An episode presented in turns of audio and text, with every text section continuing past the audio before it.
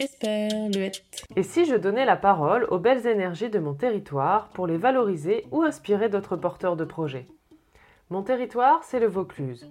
Connu pour Avignon et son pont ou son festival, pour le Luberon et ses villages perchés, ou encore pour le Mont Ventoux et son Mistral entêtant. Mais en fait, tellement d'autres choses, tellement d'idées, de liens à créer, tellement de rencontres à enregistrer si on se donne le temps. Le temps de raconter une histoire, un parcours, les grandes joies et les galères de la création d'entreprises, d'associations et même de la création artistique. Il y a trois formats sur Esperluette. Un format court de 8 à 10 minutes pour parler d'une association ou d'un nouveau lieu, un format plus long, intimiste, de 20 à 30 minutes pour prendre le temps de faire une vraie rencontre, et un rendez-vous mensuel méditation pour se donner le temps de se poser et de trouver sa propre inspiration pour se lancer. Je vous laisse avec trois extraits des rencontres d'Esperluette. Le premier avec Jessica Hamou qui a décidé de créer une gamme de cosmétiques bio à base de fleurs de safran. Le second avec Vincent Clergironnet, le créateur du Festival des Petites Formes à Avignon.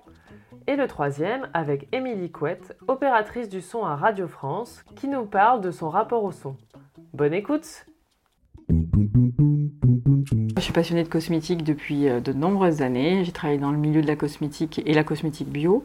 Et euh, quand j'ai quitté le monde salarié, on était en octobre et le safran se récolte une fois par an en octobre. Et à ce moment-là, j'ai rencontré un safranier et il m'a parlé de la culture du safran, de la manière de, de cultiver, de récolter et surtout le fait que le safran, donc c'est issu d'une fleur, c'est la seule épice issue d'une fleur, on enlève le stigmate et le reste de la fleur était euh, non utilisé. Donc je me suis dit que je pouvais euh, travailler sur euh, une valorisation de ce produit. L'idée c'était au départ de créer une entreprise et cette rencontre a propulsé en fait le projet de travailler autour de la fleur de safran et de créer une marque autour de la fleur de safran.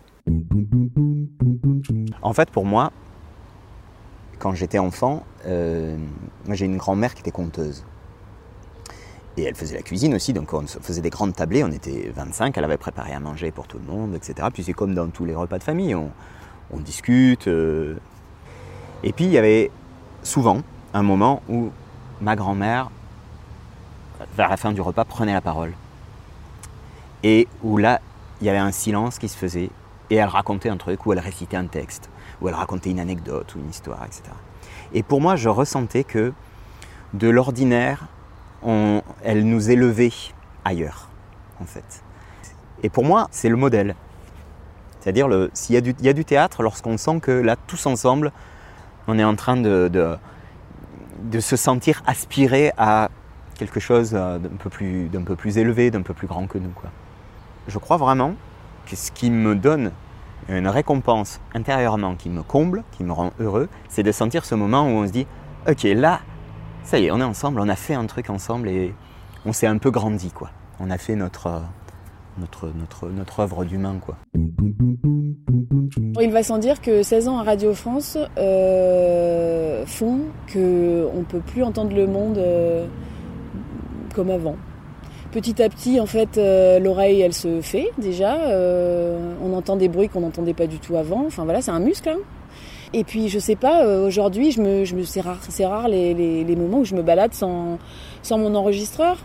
Euh, les voyages que j'ai faits, euh, saisir l'instant, quelque chose qui me saute aux yeux ou écouter, écouter ce qui se passe. En fait, c'est, le son. Je me suis rendu compte que ça me, ça me renvoie vraiment à quelque chose de méditatif. On est vraiment dans l'instant, quoi, dans l'instant. Si là, on s'affranchit de toute image, de même voir, on ferme les yeux, qu'est-ce qu'on entend, à quel moment, et qu'est-ce qui se passe?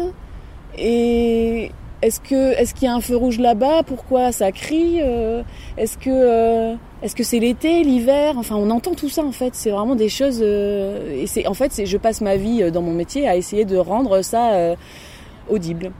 Et j'adore ça. J'espère que ces courts extraits vous auront donné envie d'écouter ces rencontres et toutes les autres belles énergies du Vaucluse sur vos applications de podcast préférées.